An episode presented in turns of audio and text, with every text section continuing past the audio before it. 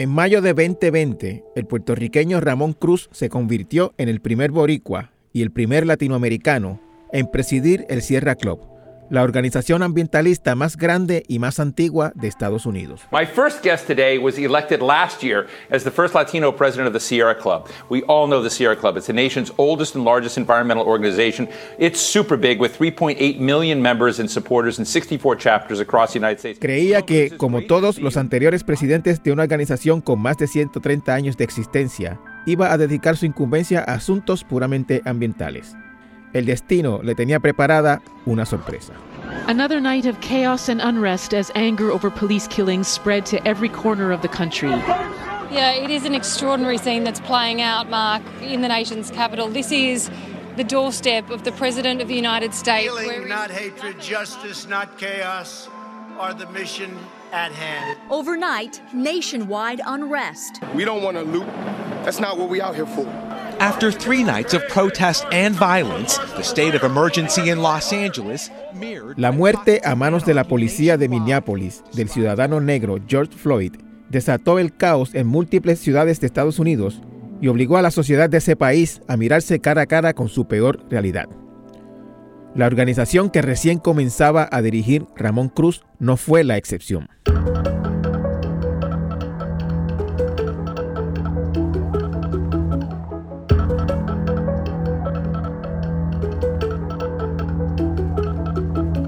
La crisis de identidad que ocasionó en la sociedad estadounidense el asesinato de George Floyd obligó también al Sierra Club a mirarse a sí mismo y a lidiar con un pasado bastante controversial.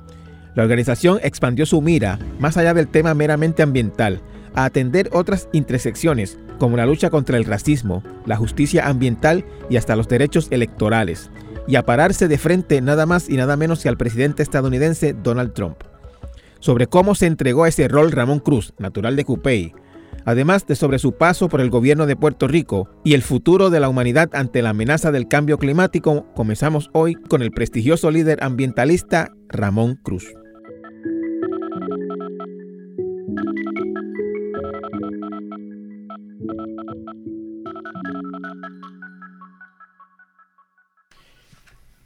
Saludos con nosotros en, el día de hoy eh, Ramón Cruz. Ramón Cruz es eh, un puertorriqueño, eh, yo no sé si llamarlo un académico, pero básicamente ha estado su vida en, en, torno a la academia, que fue electo en el 2020 el primer puertorriqueño que dirige Sierra Club, que es probablemente la organización ambiental más grande e importante de Estados Unidos, que tiene, entiendo que casi un siglo, o más de un siglo de fundada. 130 años. 130 años de fundada.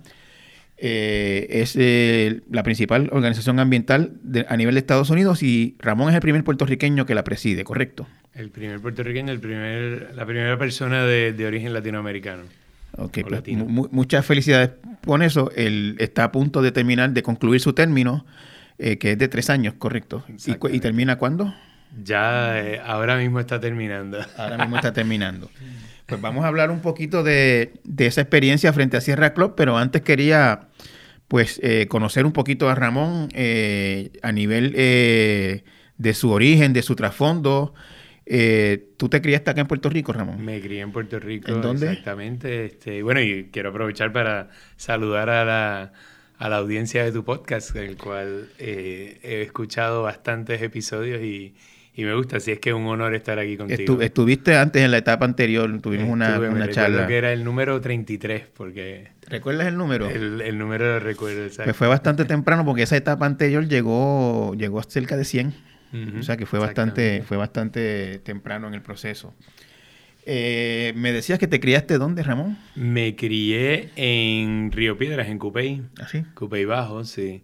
Eh, así que sí, estuve todo el tiempo acá en, Puerto Rico, o sea, mi crianza, y bueno, salí a Estados Unidos a estudiar.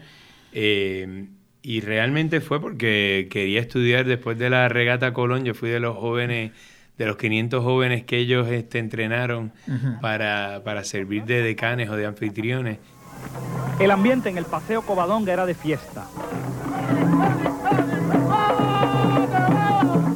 Hubo de todo, plena, rumba y hasta sevillanas. El desfile de la victoria agrupó a todos los tripulantes de las embarcaciones que participaron en la gran regata. Más de 30.000 personas aplaudieron a los marineros a su paso por las calles del viejo San Juan. Y pues ahí me embollé con todo el tema de, relaciones exteriores y internacionales y pues como acá en Puerto Rico por la condición eh, política pues no se podía realmente estudiar eso, pues me fui entonces a, a Washington. Se, se puede estudiar, pero no, no, hay, no hay mucho donde ejercerlo. Exacto, es, es cierto. Eh, en la regata, en la regata Colón, me imagino que conociste gente de, del mundo entero, básicamente. Exactamente. Y ahí sí. fue que te vino la, la, la inclinación de, de, las relaciones internacionales, que fue tu bachillerato. Exactamente, sí. Eh, de, de, relaciones internacionales a, al tema ambiental, pues no, no es como que son agua y aceite, no son como que uno se pregunte cómo se llega de un sitio a otro, porque hay una relación bastante estrecha entre los dos temas. Uh -huh. eh, pero, ¿cómo entonces se da ese, ese, ese, ese salto a, a, a, a dedicarte, a dedicar tu vida profesional básicamente uh -huh. a, temas ambientales? Pues yo este, lo pongo, aunque mi mamá fue maestra de biología marina y tenía un grupo de ecología en los 80 cuando todo eso no estaba de moda. Uh -huh. Eh, pero yo lo, yo lo pongo en una conversación que tuve una vez en Washington con una exguerrillera de este, Tupamara, de Uruguay, uh -huh. donde eh, estábamos básicamente discutiendo, me recuerdo toda una noche en una actividad, que lo frustrada que ella estaba con eh, toda la clase política después de los 60, ¿no? que ella fue parte de una lucha armada y de pues querer cambiar el mundo, etcétera, y pues de cómo la corrupción, los egos políticos habían realmente eh, pues cortado todo, todos esos esfuerzos y que ella eh, si estuviese ahora mismo entrando en su carrera, etcétera, hubiese escogido el medio ambiente en gran parte porque es una causa sin protagonismo. Y este y pues sí, cuando uno se pone a ver, inclusive uh -huh. a nivel mundial, que uh -huh. ahora mismo eh, pues lo permea casi todo, el tema de cambio climático, eh, no hay, ¿sabes? Greta Thunberg es lo más cercano que ha habido a un ícono, ¿no? Uh -huh. Entonces es un, es un movimiento muchas veces sin protagonista que pues es muy bueno porque lo, los protagonismos al final eh, dañan mucho los movimientos sociales, ¿no? O sea, que, que el, el, tema ambiental te llamó la atención como entendí, entendí de tu respuesta que, que llegaste con tu preocupación, tu preocupación por lo social te llevó a, lo, ambiental, a lo, ambiental, Exactamente, y como una causa de mi generación eh, y una causa que tenía ciertos este, escudos de de los fallos que han tenido otras causas anteriormente. La, la, la gente no, no, suele hacer la asociación, y, yo entiendo que posiblemente por falta de educación, la gente no hace el vínculo entre justicia social, sociedad y ambiente. Lo, lo, lo, lo percibe generalmente como, como cosas distintas. ¿En, qué, ¿En qué manera tú entiendes que se relacionan el tema de la justicia social, justicia ambiental, ambiente, etcétera? Pues mira, en, sobre todo en Estados Unidos, que es que me he desarrollado la, la mayoría de mi de mi carrera, aunque sí tuve momentos en Puerto Rico, tanto en el gobierno, en la Junta de Calidad Ambiental, brevemente en la Comisión de Energía y en el programa del Estuario de la Bahía de San Juan. Eh, en Estados Unidos tiene, hay un vínculo bien, bien cercano que sobre todo después del de asesinato de George Floyd, donde empieza a haber toda esta introspección de, lo, de las instituciones, y bueno, una institución como el Sierra Club que lleva 100, 132 años, pues este, se agudizaba todo ese debate. One sweltering evening on the streets of Minneapolis, yet another black man falls victim to police brutality. They murdered my brother. The killing of George Floyd has sparked outrage not only across America, but also across the entire world. Eh, pues, o sea, para mí que están bien vinculados, ¿no? Y, y, en. Aunque muchas veces en Puerto Rico, no sé, tenemos este. O sea, vamos a esos a esos fuegos, a apagar esos fuegos, ¿no? Está lo de Vieques, está lo de las cenizas, está uh -huh. eh, la, la, incineradora y cosas así. Entonces, todo el mundo se moviliza para allá. Eh, no hay tanto ese, ese vínculo eh, con lo social, pero realmente que la interseccionalidad de, de, todas estas causas es lo mismo, porque al final la gente más afectada por el cambio climático, que son las comunidades más vulnerables, son las mismas comunidades donde que están eh, que su derecho al voto está siendo atropellado, son las mismas que tienen los problemas este, económicos y socioeconómicos, ¿no? Este, que, que están en toda la sociedad. que la, la, la, ceniza, el, el, vertedero de ceniza no lo pondrían en una urbanización de clase alta, ni y, y, y, incluso en el caso de, de, Peñuela, como tú bien sabes, no solamente son las cenizas, sino la, la antigua Corco y todo lo que hay. Exacto, y, pues hay una mentalidad que sí tiene que ver con, eh, con élites, clases adineradas, y en el caso de Estados Unidos también con, con una supremacía blanca, ¿no? De la, este, porque eso pues casi siempre vienen a ser las comunidades eh, que pues datan a, a, a, la esclavitud, básicamente, ¿no? y, la, y la, las comunidades indígenas, ¿no? Entonces hay, hay un vínculo para, para nosotros directo porque, o sea, uno no puede... Eh, pensar en un área donde se está sacrificando, ¿no? Una, un, unas, o sea, ¿cómo es posible que podemos sacrificar una cuenca hidrográfica para sacar gas natural? O el, más llamado gas natural, gas metano, eh, o em, extraer, o sea, minería, etcétera. Em, podemos sacrificar esos lugares, ¿no? Y entonces esos lugares, cuando tienen personas dentro, pues esas personas se vuelven desechables, ¿no? Y no puede haber una, una eh, ideología que permite eh, pensar unas personas como desechables, a menos que haya una ideología que lo, que lo apoye, basado en la supremacía o en que unas personas son más que otras, ¿no? Eh, Entonces ese vínculo es importante establecerlo, ¿no? Hay una líder global eh, haciendo unos reclamos muy pertinentes sobre eso precisamente en estos días, que es Mia Motley, la, la primera ministra de Barbados. Sí, la he conocido. We have to convince world leaders to take action to help the countries that need it most. I said last year that this is a death sentence for us and the crises are only going to multiply. ¿La conoce, ¿La has conocido personalmente? Sí, sí. Eh, qué persona maravillosa, ¿no? Uf. Increíble. o sea, yo, yo, a mí me, me, asombra, por ejemplo, cómo ella, siendo la líder de una isla caribeña negra de 280 mil habitantes, se ha convertido en esta figura global de, de concientización sobre el efecto del cambio climático en, en, países pequeños. Exacto. Sí, y bueno, y que son los países que realmente estamos sacrificando. O sea, claro. todo por mantener un modelo de consumo al que ya pudiéramos haber pasado la página. Claro. ¿no? Pero que hay unos intereses bien, eh, bien grandes detrás, ¿no? Eh, Ramón, a, a, antes de tú este, llegar a Estados Unidos, a, a Sierra Club, etcétera, eh, tú trabajaste en Puerto Rico, en el gobierno de Puerto Rico. Entiendo que fuiste sub, sub, fui, subdirector de la Junta de Calidad De la Junta, sí, vicepresidente y pues ¿En, subdirector ¿en qué, de la ¿en qué tiempo? Eh, en la, los primeros dos años de la administración de García Padilla. Ok, y, y esa experiencia en el gobierno de Puerto Rico, ¿qué te enseñó acerca de las agencias ambientales del gobierno de Puerto Rico? Uf, eh, bueno, fue una, fue una, un, un periodo eh, difícil eh, que me sacó bastantes canas. Uh -huh, uh -huh. y bueno, yo creía que no se podía poner peor que eso, pero el resto de las canas que me faltaban por salir, pues Sierra Club se encargó de ello. Uh -huh. pero, pues mira, fue, fue frustrante porque yo venía realmente desde... De, de trabajar bastante en Nueva York, eh, trabajar bastante en, en, Naciones, alrededor de Naciones Unidas, que obviamente es una burocracia grande, pero hacía tiempo que no estaba en, en un lugar pues que es más pequeño y por ende las, eh, los vínculos sociales, familiares y todo eso cuentan mucho más, ¿no? Eh, y pues fue, fue bastante frustrante yo que pues me crié en, o sea, bueno, mi mamá era maestra en el Colegio San José, un lugar pues súper privilegiado, ¿no? En, uh -huh. Para estándares de Puerto Rico.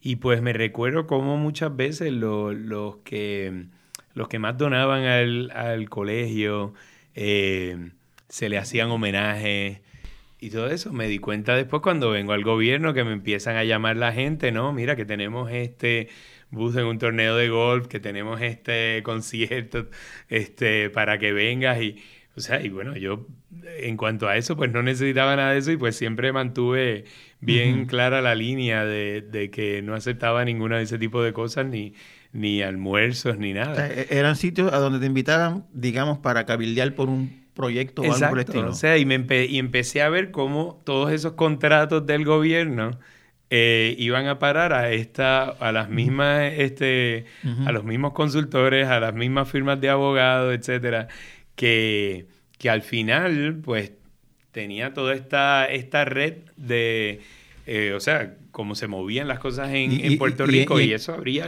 la puerta a mucha, yo entiendo, a mucha corrupción. Que en esa parte, en ese gobierno, me recuerdo con, con cosas muy específicas de la que fue este secretaria de la gobernación en ese momento, Ingrid Vila, eh, a quien yo realmente no conocía anteriormente, pero le, tuve mucha estima porque creo que era una persona muy necesaria para, Puerto Rico. O sea, me recuerdo cuando eh, vino, vinieron las órdenes de cancelar, o sea, o indagar en todos los contratos. Entonces, por ejemplo, el, de, el del reciclaje de goma, eh, me recuerdo que, ponle, si eran 200 mil por poner un número más o menos en ese, eh, en ese estimado, por nueve meses que era del fondo para reciclaje de goma, esa gente subcontrataba a alguien por 60 mil y, y se quedaban con ese, ese monto grande de dos terceras partes. hacían una ganancia astronómica a cuenta del contribuyente. Solamente por tener los contactos. Cuando cambiaba el gobierno, muchas de esas compañías tenían entonces un socio PNP o popular que se volvía este, el presidente de, esa compañía y cambiaban el contrato. Y, Ingrid Vilar combatía eso, tú dices. Sí, completamente. O sea, y ahí fue que indagamos en ese, en ese contrato específicamente. Me recuerdo que entonces dijimos, bueno, pues porque hay que mantener a esta gente, nos vamos directo con el que cobra 60 mil y ya. Y eso me recuerdo que pasó mucho en ese gobierno, que fue cuando se pusieron este, las cosas peor, ¿no? Que la, recesión realmente eh, caló ahí bastante profundo y pues... Pero lo traigo porque fue una representación para mí de cómo en el gobierno, o sea, el quien mantiene desangrado a este país son esos contratos eh, millonarios que tienen gente muy acomodada. Y esa misma es la gente que después está diciendo, ¿no? Que lo, la gente que trabaja en las agencias son unos vividores que no hacen nada y la gente que vive del mantengo son los que tiene este país atrás. Y para mí que no, para mí que era la clase, esa clase eh, adinerada, eh, pudiente, que van a estudiar afuera, que después este, toman puestos, este, o sea, que, que mantienen a la Universidad de Puerto Rico eh, defalcada y nunca fueron a, nunca asistieron a ellos ni, a la, ni, valoran la, la, la, universidad pública. Entonces ese, no sé, pudiera estar hablando montones de eso y pues me frustró bastante porque vi, vi este eh, cómo el nepotismo y la corrupción pues han acabado y, y, en ese entramado de intereses y de, y de corrupción, como tú lo llamas, y de contratología, como le dice alguna gente, en ese entramado, en ese en esa tela de araña, ¿en, en, qué lugar queda el, la protección del medio ambiente? ¿Qué es lo que se supone que se hacía desde la agencia que tú trabajabas? Exacto.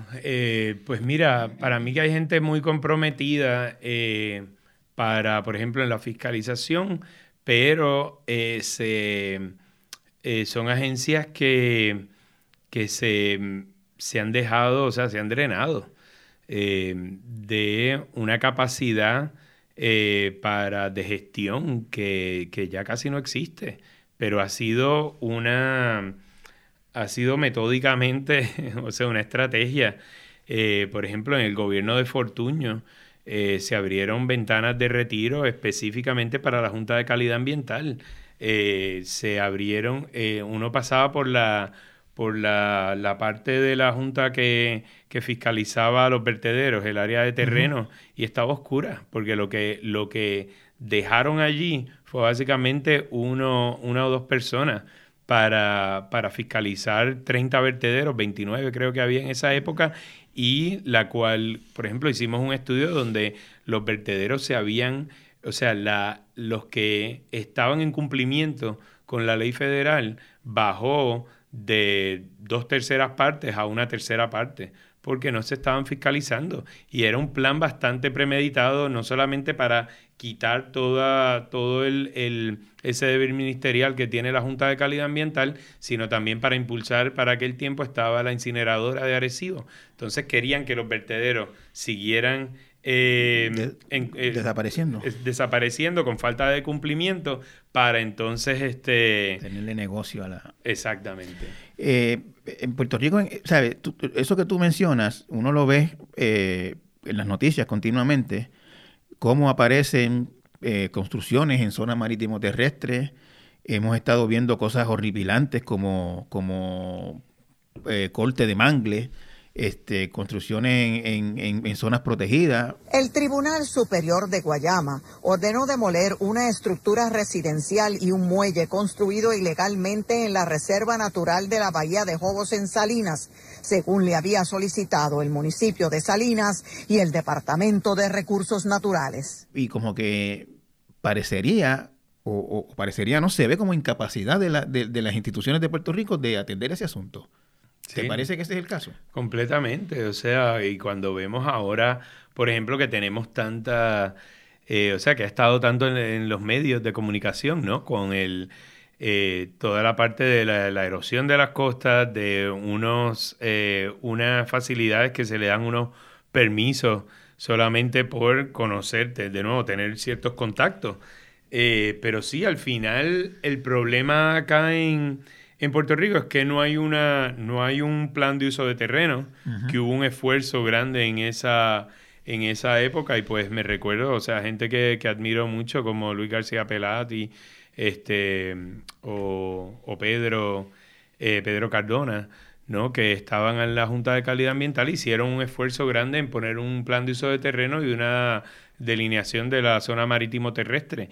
Si uno pone las reglas del juego y las sigue, no tendríamos que tener ese problema. Claro. Pero como, como de nuevo hay mucho, muchas personas buscones que vienen a, eh, guisar en, cuando están en el poder ciertas personas que conocen, pues tenemos, seguimos con ese tipo de problemas. Y es una, y es una gran desgracia porque eh, en realidad las soluciones son bastante fáciles, ¿no? Tener una, tomar una serie de decisiones, qué tipo de, de costas queremos tener, eh, tener la información de, la, de, la, de los peritos, eh, las personas expertas en esos temas, la comunidad científica, y pues seguir esas reglas, pero eso no se ha hecho. Sí, Ramón, la, la, la lo, que tú ves es un patrón que se ve básicamente en casi todas las áreas de la vida colectiva en Puerto Rico, que es la debilitación de las instituciones y la toma por parte de intereses contrarios a los intereses del país. Eh, pero en el caso ambiental, eh, a uno se le puede ocurrir que quizás es un poquito incluso más grave porque Puerto Rico está ante un riesgo existencial con el cambio climático. Eh, eh, explícanos así brevemente o como se pueda, o sea, ¿cuál es el peligro ante el que está Puerto Rico con, esto del cambio climático? Sí, o sea, bueno, el peligro, em, al igual que en todas partes del mundo, o sea, nunca la humanidad ha tenido un reto tan grande en cuanto a, o sea, la vida como la llevamos en, los modelos económicos a los que ya estamos acostumbrados, cambian totalmente en los escenarios del cambio climático eh, y entonces islas pues son muchísimo vulnerables en esta parte del trópico donde tenemos esta, es la ruta eh, pues central de los huracanes, ¿no? La autopista de los huracanes. Exacto. Entonces, este, pues vamos a ver cómo esos huracanes están, o sea, este año se han marcado, este, hubo una, un, incremento en la temperatura del mar, o sea, del mar Caribe. Entonces, esa es básicamente la gasolina que, que, va a llevar a los huracanes a ser mucho más fuertes. O sea, que no es que vayan a haber menos o más, es que la cantidad que son más fuertes es mucho más. ¿Y, te parece, eh, Ramón, que eh, en Puerto Rico, a nivel institucional, a nivel de gobierno, a nivel de clase política o clase dominante, digamos, este, y a nivel del público en general, ¿hay, hay conciencia de esto? Em, pues en nivel del público en general, yo creo que, o sea, si nos ponemos a ver cómo era hace 20 años y ahora, la gente tiene mucho más este, conocimiento, la comunidad científica también tiene mucho más conocimiento, o sea, en general eh, no hay un lugar eh, ahora mismo, ninguna unidad de gobierno que no piense en cambio climático.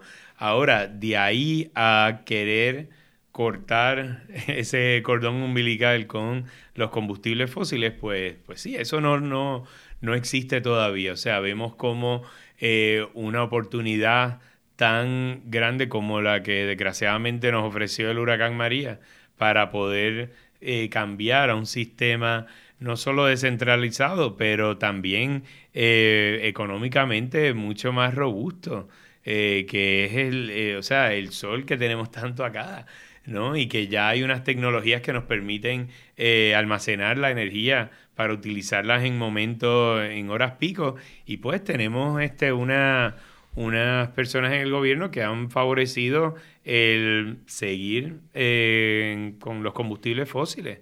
¿no? Entonces tenemos una infraestructura que se está creando ahora mismo que básicamente nos va a atar a los combustibles fósiles por las próximas tres décadas.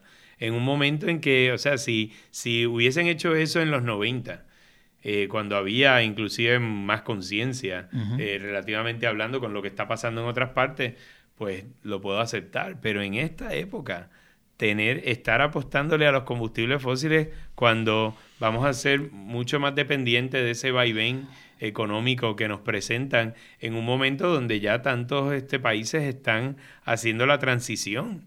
Eh, pues me parece, o sea, es realmente bien penoso, ¿no? Que, que ese sea lo que hemos, eh, lo que el gobierno eh, está impulsando y se está y pues básicamente ha, estado haciendo unos contratos y una infraestructura que, pues sí, en esta época no, no es necesaria. O sea, y, va a ser mucho peor para el consumidor, eh, los consumidores este, puertorriqueños a la larga.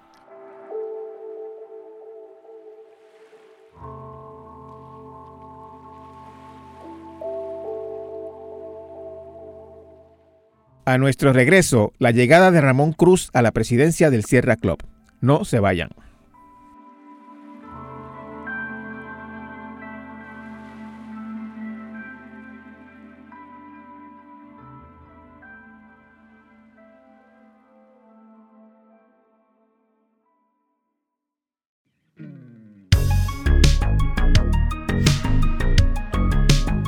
¿Quieres saber cuáles son las principales noticias temprano en la mañana? Soy Justin Miguel Santiago Colón, productor de En Diario, donde te resumimos toda la información que necesitas saber para comenzar tu día. En Diario, disponible de lunes a viernes desde temprano en cualquier plataforma para escuchar podcast. Te esperamos.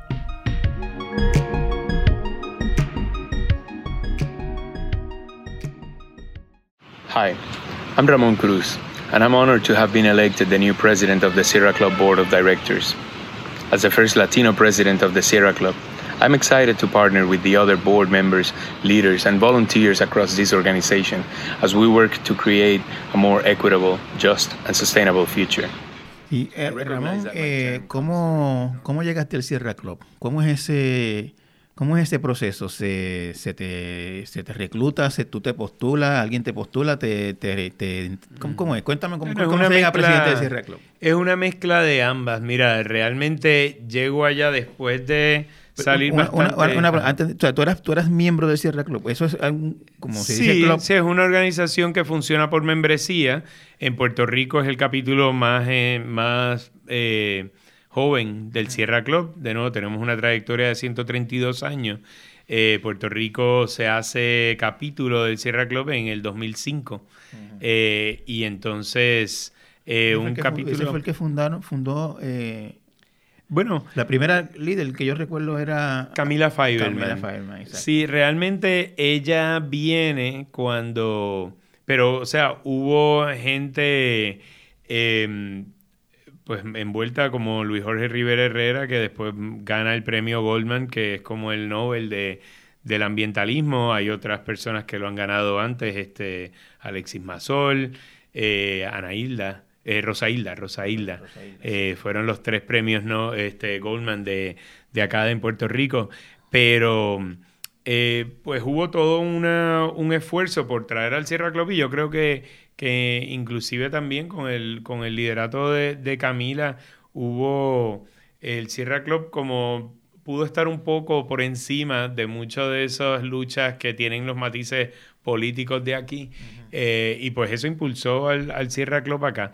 Yo era parte de esa generación de, ambientalistas eh, y que... Y que bueno, pues después hice, o sea, cuando me fui a hacer estudios graduados en Estados Unidos, Después me quedé, estaba trabajando en el Environmental Defense Fund, he estado impartiendo clases este, en el pasado en Pratt Institute, eh, ahora el año que viene regreso a Princeton. Este, para, para eso lo veo más que como, un, como una carrera académica, como, como un lugar para, para retomar energías después de, de, de experiencias un, un, tanto traumáticas o que te drenan bastante, ¿no? Vamos, pero, vamos a hablar en breve de esas experiencias. sí, pero en general, o sea, llego al Sierra Club, eh, pues mira, la trayectoria yo la cuento así. Salí bastante frustrado del, del gobierno de Puerto Rico eh, cuando salgo en el 2015 eh, y entonces me voy, para aquel tiempo era el tiempo en donde Hillary era la única candidata no estaba todavía ni Bernie. Entonces yo, cuando regreso a Estados Unidos, que sigo, eh, me adentro de nuevo en todo el proceso de lo que es el Acuerdo de París, eh, donde ya había estado trabajando bastante anteriormente, eh, pero me quedo entonces, me meto en la campaña. en la parte más de política pública y de, y de las plataformas ambientales. En la campaña de Hillary. En la campaña de Hillary. Y pues yo iba a estar, yo iba a ser parte del comité de transición de Hillary. Eh, el que nunca sucedió porque eh, gana Donald Trump. Cuando pierde Hillary. Right now, a historic moment. Uh, we can now project the winner of the presidential race. CNN projects Donald Trump wins the presidency. The business tycoon and TV personality capping his improbable political journey with an astounding upset victory. Donald J. Trump will become the 45th president of the United States, defeating Hillary Clinton in a campaign unlike anything we've seen in our lifetime. ¿Tú, fuiste de los, de los que no pudo dormir aquella madrugada. Yo estuve esa madrugada, este, sí, o sea, fue una noche larguísima porque estábamos en el Javits Center eh, y al otro día yo tenía un pasaje todavía para ir a, a Marrakech, a Marruecos, donde se estaba celebrando la cumbre de cambio climático. Y pues yo iba a cancelar ese pasaje para ir a la reunión del comité de transición. No sucedió. Me voy, me recuerdo en bicicleta desde el Javits Center hasta donde vivo en Brooklyn. Eh, y... una, una, curiosidad, Ramón, en este proceso de ser parte del comité ambiental de Hillary Clinton, eh, ¿interactúas personalmente con ella? No, realmente no. Se forman, o sea, hay una... Se forman unos grupos de que crean las plataformas. Entonces, en esos grupos sí, este, uno interacciona bastante con, con grupos que, bueno, no, no, se conocen públicamente, ni la membresía se va a conocer este, públicamente, pero hacen eso. Entonces, siempre hay una persona liderando eh, que tal vez tiene... tiene Pero tú, Ramón, Ramón Cruz, el nunca interactuó con, con, Hillary Clinton. No en ese, en ese aspecto. O sea, la he conocido en otras ocasiones, pero no, no ahí. Eh, la persona que estaba llevando la campaña, John Podesta, pues a él sí lo conozco mucho más cercanamente. Y, y bueno, me fui. Te fuiste. Pero lo que sí recuerdo, este, tengo imágenes, era de cómo el viaje en bicicleta por todo Manhattan a Brooklyn, eh, no habían casi almas en, el, en la calle. Y parecía, o sea, parecía más como que había pasado una gran tragedia. Lo opuesto a cuando salió Obama, que yo vi gente bailando encima de la guagua, donde Harlem se paralizó el tráfico por 24 horas de la fiesta que había.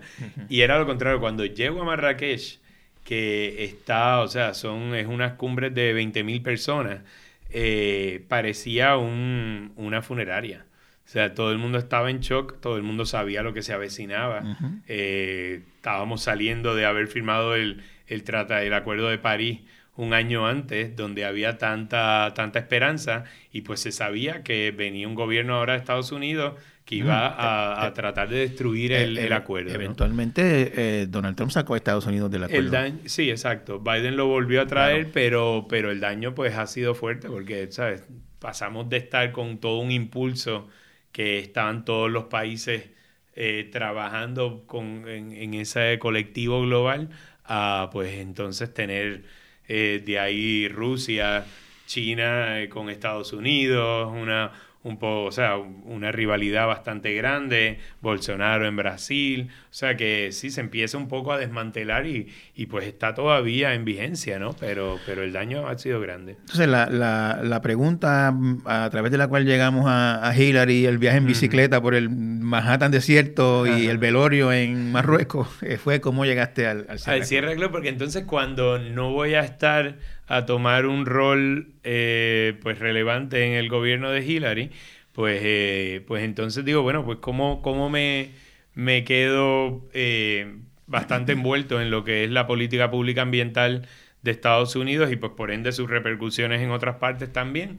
y eso coincide con Camila y otras personas querer impulsar a, a alguien. Mira, el, el, el capítulo de Puerto Rico ya ha tenido eh, ya lleva bastante tiempo en Sierra Club, vamos a tratar de impulsar a un puertorriqueño a que, a que esté en la Junta. Y es que entonces en la Junta, eh, pues uno corre en unas elecciones y en las elecciones pues se, eligen ciertas personas que eventualmente pueden llegar a, la presidencia. Y pues así fue que, que sucedió. O sea, me, me eligieron para la Junta de Directores. Eh, y pues dentro de eso, pues una cosa llevó a la otra y pues terminé de, presidente tres años después. Y, te, te, pregunto, este, ¿era algo que visualizabas? ¿Era algo que, digamos, no tenías como una meta? ¿Te, pues te, te, te agradaba la idea? Pues mira, realmente que no lo pensaba. Eh, no era parte de lo que veía como en la trayectoria eh, de, mi, de mi carrera profesional me veía, pues quería tener algunas este, experiencias más en el, en el gobierno o unas experiencias más positivas de lo que había tenido cuando, cuando vine acá.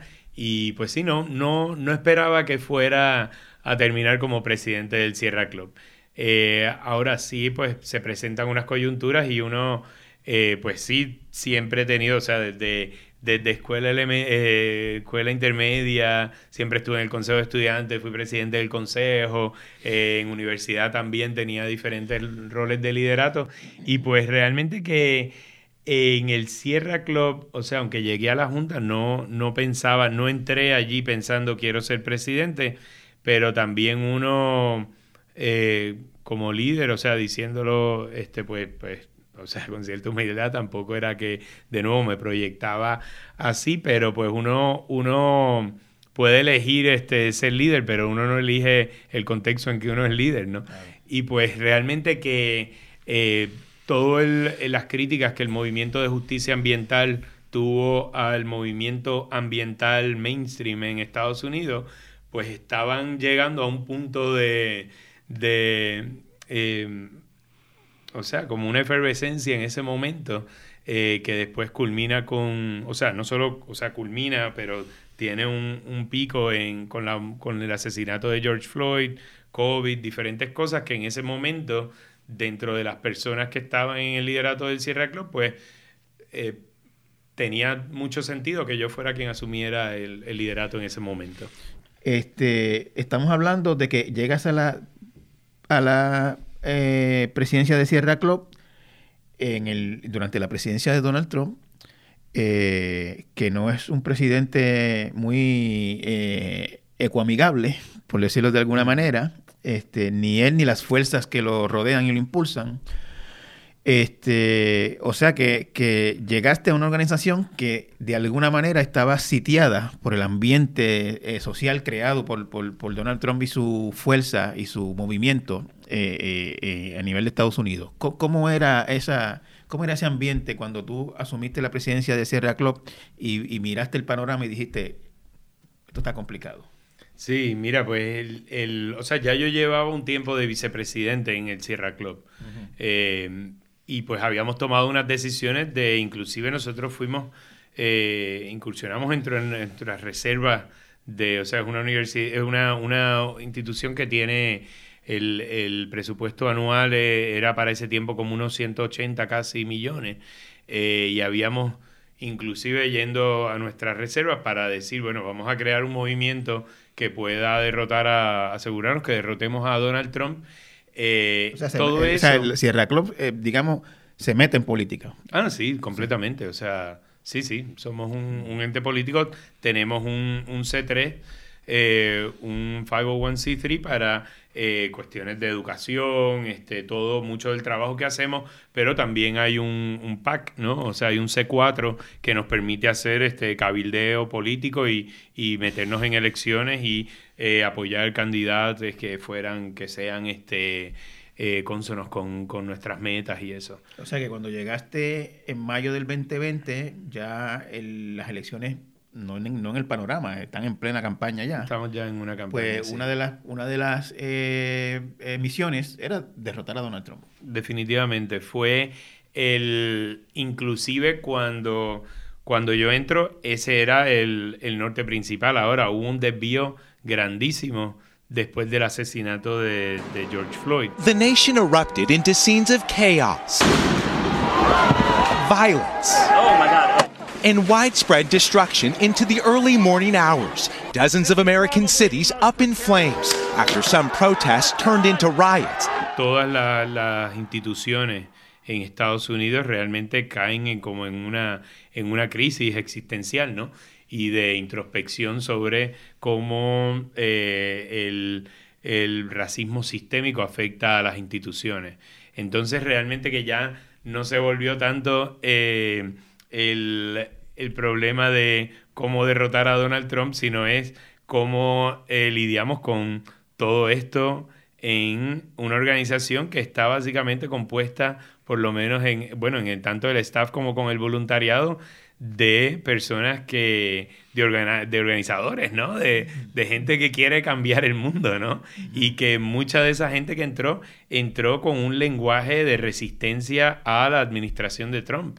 Entonces, este, cuando sucede todo esta, este proceso de el, del racismo sistémico en, dentro de las instituciones de Estados Unidos, fue, fue un momento de crisis. O sea, en, en nosotros, por ejemplo, eh, hubo unos ensayos, este, unos blogs eh, claves que fueron bien controversiales y se, y se cubrió bastante en los medios de Estados Unidos cuando eh, tenemos uno en específico que cuestionaba lo, la, la, fundación del Sierra Club, ¿no? O sea, nosotros, eh, John Muir, que para muchas personas es como el santo patrón de la, del, de la conservación en Estados Unidos y a nivel mundial, porque, o sea, él realmente es el que impulsa todo el movimiento de la protección de los parques nacionales, uh -huh. donde ese concepto no, es, no había en, en, el pasado. Y, y, pues el Sierra Club se funda como un club para de hiking, de, de, ir, de sacar a la gente de la ciudad para apreciar el, el, medio, el medio ambiente.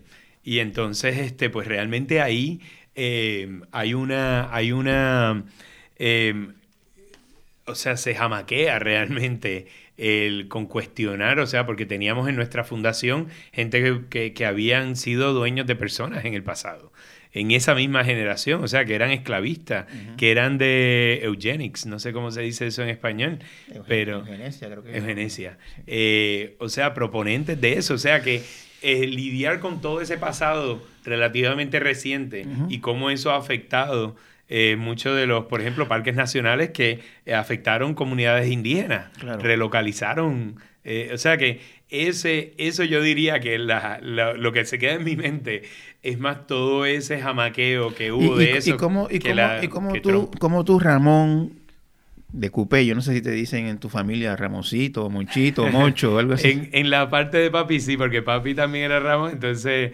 Moncho y pues yo era Monchito. Eh, Monchito el de Cupé, eh, se, se, hace consciente de, de, de, de, esas luchas de las que tú, por tu naturaleza de puertorriqueño, no, no eres este, o sea, no es algo que tú tengas adentro. Uh -huh. eh, lo, la, la, el desplazamiento de las, de las comunidades indígenas, el, la, los dueños de esclavos, etcétera. Como que me imagino que te tomó algún momento, algún tiempo como entender la naturaleza de, es, de, de, de, esa, de, esa, de esa crisis, uh -huh. digamos. Pues fíjate, no tanto en parte por todo el trasfondo que ya venía con eh, Naciones Unidas, este, la parte internacional y haber estado bastante en Estados Unidos, entonces entiendo muy bien todas esas dinámicas y, y pues desde un tiempo eh, pues ya me veía no solamente como puertorriqueño, que siempre lo, lo, he llevado, o sea, con mucho orgullo, pero también como una persona como como un ser humano que está en, eh, trabajando por un mejor planeta, ¿no? Entonces, eh, esa parte en lo personal no ha sido, no fue tan, eh, sí, no, es tan impactante. Yo diría que más bien mi trayectoria como activista, cuando uno tiene posiciones este, de liderato de esta forma o dentro del gobierno o instituciones tan grandes, pues navegar ese, esos espacios de compromiso de, consenso, pues no es, no es fácil, porque pues muchas veces la gente piensa que el consenso es, bueno, y lo es, eh, para mí que es la forma de uno poder adelantar como sociedad, pero el consenso significa, para uno llegar a un consenso, significa que nadie tiene lo que quería. y, y, pues en el corto plazo el consenso muchas veces es un dolor de cabeza, porque no es tan inspirador, es, básicamente el compromiso. Entonces ese, yo diría que navegar esos espacios para mí es mucho más difícil que la, eh, los conceptuales de racismo en Estados Unidos o, vulnerabilidad en, en diferentes formas.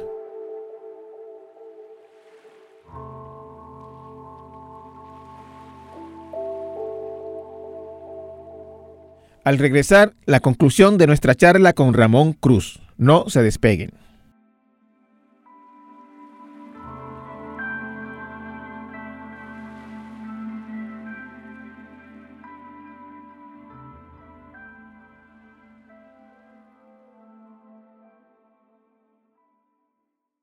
Eh, tú sabes que yo, yo, este, cuando pensaba en esta entrevista, Ramón, pensaba que íbamos a, pues que Sierra Club y vamos a hablar pues de los desafíos ambientales de Estados Unidos, o qué sé yo, con el drilling y, la, y el offshore drilling y todo ese tipo de cosas que son como este cuestiones que se, que se, que se piensa cuando se piensa en las luchas ambientales de Estados Unidos. Pero yo, eh, sin embargo, yo veo que tú, que tú estuviste básicamente eh, manejando una, una transformación interna de una organización bastante vieja, este, bastante antigua, eh, y, a la misma vez en un ambiente político complicado eh, de auto se estaba como que mirando al espejo toda la sociedad estadounidense y, veo como que quizás no es lo mismo ni siquiera que tú esperabas cuando asumiste ese puesto. Vamos, a ver. sí, no, definitivamente que no. Eh, cuando, cuando asumí el puesto, pues sí pensaba en lo que iba a hacer este Trump, para que para, él siempre tuvo esa, ese, esa mirada en contra de, los latinos, ¿no? O sea, de la comunidad latina. Entonces sí se, se vislumbraba eso, pero em, toda esta parte de la interseccionalidad de las causas, ¿no? De, de cómo también mover al Sierra Club, no solo de una organización ambiental, pero entendernos como una organización que tiene algo que decir sobre este, eh, los derechos de, em, de género, o sea, de, la comunidad LGBT, este, de, la, de los eh, asuntos de democracia y de derechos este, civiles y derechos de, eh, ¿cómo se dice? Voting rights en, en español. Derechos de los votantes, derechos electorales. o sea, todo ese tipo de cosas pues sí, no esperaba que me tocara tratar de llevar una, una, una eh, organización como esa y también pues lo que sí ha sido una parte increíble de, del mandato fue todo lo que vino después de la, de, la, de la elección de Biden, porque realmente que ha sido, por más que que lo critiquen y que pues es una persona que tal vez no era tan inspiradora como Obama, pero lo que se ha conseguido en el gobierno de Biden eh, no se había visto desde los tiempos de la Gran Depresión. O sea, y el, impacto social que tienen. Entonces, haber sido parte... ¿Cómo, cómo que Ramón, por ejemplo? Bueno, el, lo que es la ley de reducción de la inflación, que realmente, aunque no tiene un nombre que dice nada cambio climático, eh, es, una, es la, la, acción a nivel mundial más contundente que hay eh, para, para afrontar el tema de cambio climático. Entonces, el nivel de... The Inflation Reduction Act is also the most significant investment ever in climate change. Ever. Lowering utility bills, creating American jobs, leading the world to a clean energy future. I visited the devastating aftermath of record floods, droughts, storms, and wildfires from Arizona to Mexico to all the way up to the Canadian border. More timber has been burned, as I've observed from helicopters, than the entire state of Missouri. And we don't have global warming, not a problem. De ayudas económicas, de incentivos, eh, o sea, para, para un ambientalista que siempre estamos eh, pendientes de cómo vamos a parar proyectos o cómo vamos a criticar, o sea, el, eh, los sticks, cómo vamos a usar las regulaciones, ¿no? de, de, momento tener una canasta llena de, de, carrots, ¿no? Cuando uno pone el stick and carrot, eh, o sea, de incentivos eh, para poder hacer todo lo que muchas veces hemos estado criticando o proponiendo, pues realmente es transformador porque son, son 370 billones de dólares para atender temas de cambio climático y no solo de cambio climático, pero con un componente de justicia ambiental muy fuerte. Eh, entonces esa, esa parte realmente es transformadora y haber sido parte del proceso de este cabildeo de propuestas eh, ambientales, pues trabajamos muy de cerca con la administración de Biden y eso ha sido muy positivo. Ramón, yo habrá gente oyendo esta entrevista que dirá o que pensará, eh, mira, se dice en una organización ambiental, pero realmente son una organización política que trabajó para derrotar a Trump, que está trabajando mano a mano con Biden. Se disfrazan de ambientalistas y son políticos, que es un ataque muy, muy común que se, que se oye por ahí. ¿Cómo se responde a eso? Sí, bueno, eh, todas las entidades son políticas, porque inclusive eh, las religiosas, uno no puede pretender que no lo son, ¿no? Eh, sí, pero yo, yo, me refiero a político partidista. Ah, bueno, eso es un, o sea, es una crítica eh, muy acertada y para mí y mucha gente que piensa como yo, muy peligrosa, porque en el pasado, o sea, hace 20 años, podíamos eh, tener, no necesariamente íbamos a estar asociados con un partido político. Y pues es algo que a mí me preocupa muchísimo, eh, el que nos volvamos un asunto, en, en este caso el ambiental, eh, asociado con un partido político. Porque eso puede ser realmente, eh, al final, va a, a socavar la influencia que podamos tener. Y pues sí, es una gran lástima que la división de la sociedad estadounidense ahora mismo, que vemos repercusiones en Puerto Rico también, eh, la división, la falta de la ignorancia, o sea, también por los medios, o sea, los medios, tanto las redes sociales como este, cadenas como el Fox News, o sea, que, que han llevado a dividir la sociedad, a llevar desinformación y pues ya no estamos empezando eh, en el mismo nivel. ¿No? Entonces es una gran lástima que se nos asocie, por ejemplo, con el Partido Demócrata, cuando hace 20, 25 años uno podía hablar, o sea, hubo un McCain Lieberman, eh, uno de los primeros, la segunda, eh, el segundo gran esfuerzo que hubo para, para, tratar de lidiar con cambio climático en el 2004, 2005, por allá.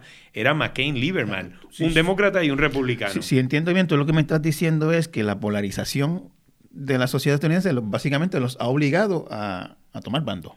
A eh, o se percibe como, como tomando bando. Y, es, y eso es un, un, un pero, gran peligro. Pero tú me dijiste que ustedes trabajaron para derrotar a Trump. Exacto, porque lo veíamos como la amenaza ambiental más grande que ha habido en las últimas décadas y lo todavía lo es.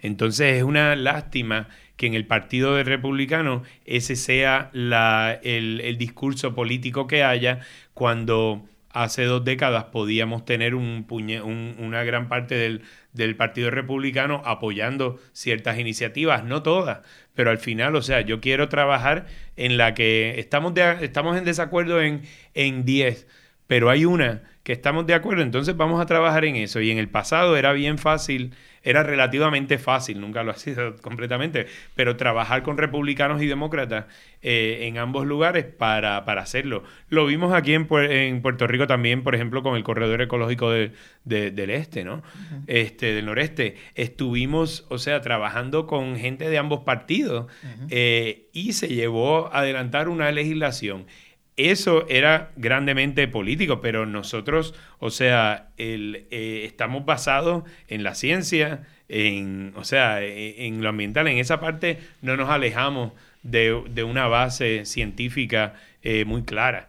Y las posturas que tomamos en ese aspecto, aunque tengan una repercusión política como lo es en todo eh, en, la, sociedad, pero siempre partimos de algo que no es cuestionable.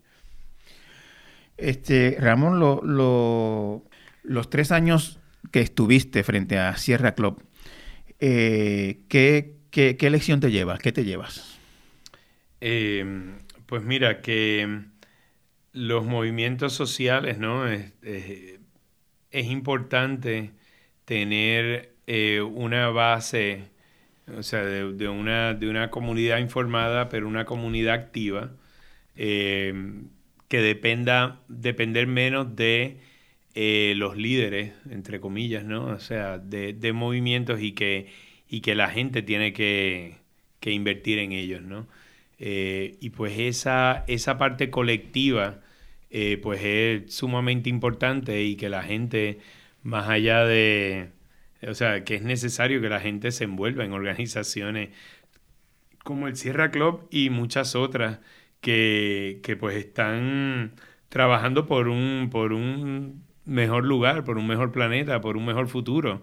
Entonces esa, esa, esa parte que viene a, ser menos individual y más colectiva, pues en una organización como el Sierra Club, que de nuevo tiene varios millones de, de, seguidores y de personas detrás, pues se pueden hacer tantas cosas, ¿no? Y pues este eh, organizaciones como esas, pues es importante para poder afrontar lo que, lo que ha sido, lo que es el, reto más grande que, hemos tenido como, como humanidad, ¿no? Entonces, es, em, pues sí, yo creo que, esa, esa parte eh, sigue siendo un motivo de inspiración y de esperanza. Si no, no estuviera en esto. Eh, Ramón, este, Estados Unidos es uno de los grandes causantes del, cambio climático, uno de los países más, contaminantes del mundo, no solamente por las emisiones que produce, sino también por, su modelo de consumo, por cómo, por cómo consume vorazmente eh, eh, recursos que, terminan este, eh, desfalcando al planeta, Estados Unidos, China, la India, etcétera, las grandes, los grandes países. hay, tú, percibes que hay algo moviéndose en Estados Unidos que te haga tener la esperanza de que en 10, 15, 20 años no va a ser ya así? Mm, eh, buena, pregunta y, difícil eh, la respuesta porque, eh, por ejemplo, de nuevo, la ley de, reducción de la inflación de la administración de Biden, pues sí da, da mucha esperanza. O sea, de nuevo, estamos hablando de, una inversión grande en todo este tema. Ahora, no sé si estemos muy tarde. Eh, lo vemos ya con, con tantos, o sea, para la gente que, falleció, que se afectó tras el paso del huracán María, eh, que tuvieron que, que emigrar de una forma que no pensaban que iban a hacerlo, pues ya es muy tarde, ¿no? Eh, lo que queremos es tratar de contrarrestar eh, las consecuencias de, más huracanes María, ¿no?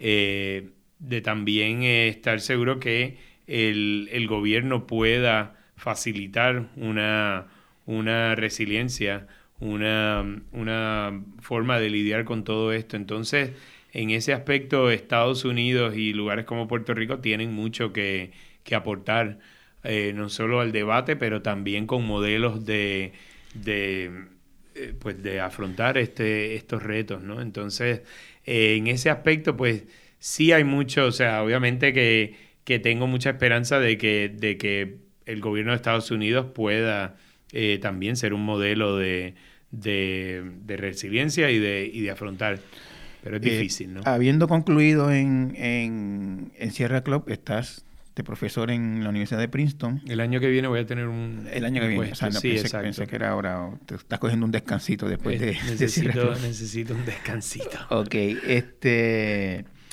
Eh, ¿Te visualizas en algún momento de regreso en Puerto Rico, trabajando en Puerto Rico? Pues mira... O, más que visualizarte, lo añoras, digamos. Em, bueno, yo cuando vine para acá hace 10 años a trabajar en el gobierno pensaba que me quedaba aquí.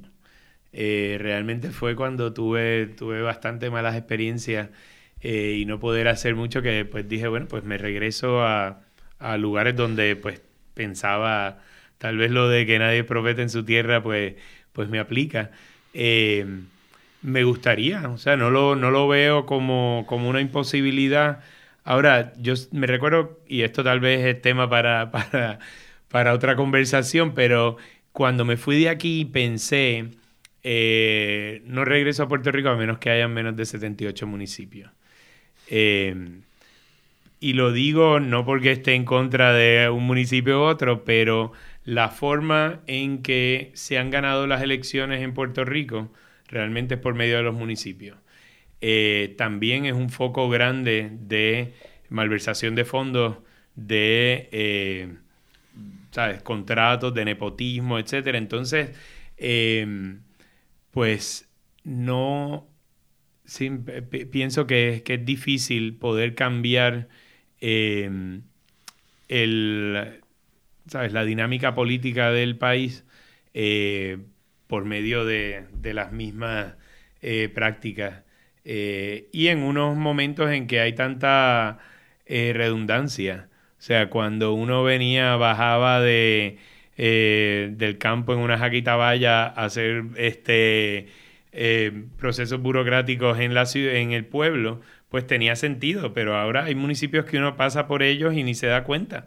Entonces hay tanta redundancia, hay tanto eh, contrato innecesario eh, que... Y pues para mí la dinámica esa de, de los jefes de barrio que llevan a un alcalde, que llevan a un gobernador y por ende al ejecutivo.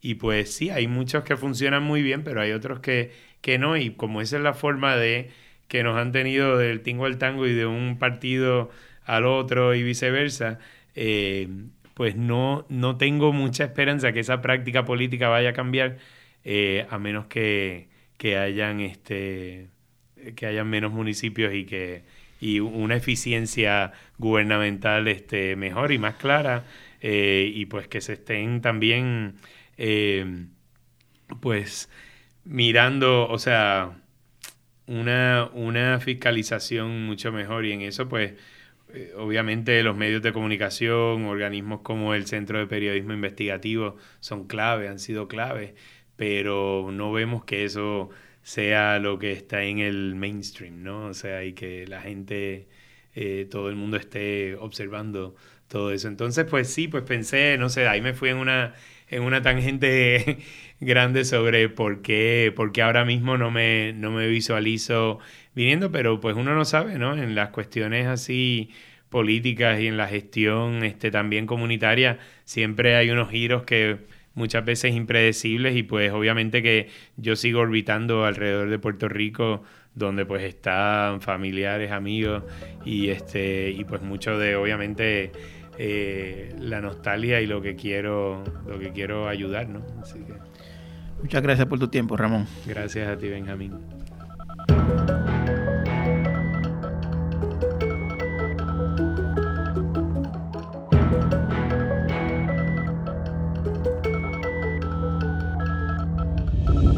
Torres Cotay Entrevista es una producción de Jeffar Media. Puede conseguirlo en cualquier plataforma de podcast. Agradecemos que lo valoren y lo compartan. Justin Miguel Santiago estuvo a cargo del diseño de sonido. Producción por Abisael Flores. Producción ejecutiva Celimar Colón. Música original por Rigoberto Alvarado. Denis Rivera Pichardo es nuestro editor audiovisual. Rafael Lama Bonilla es el director general de Jeffar Media. Los esperamos la próxima semana en un nuevo episodio. Hasta entonces.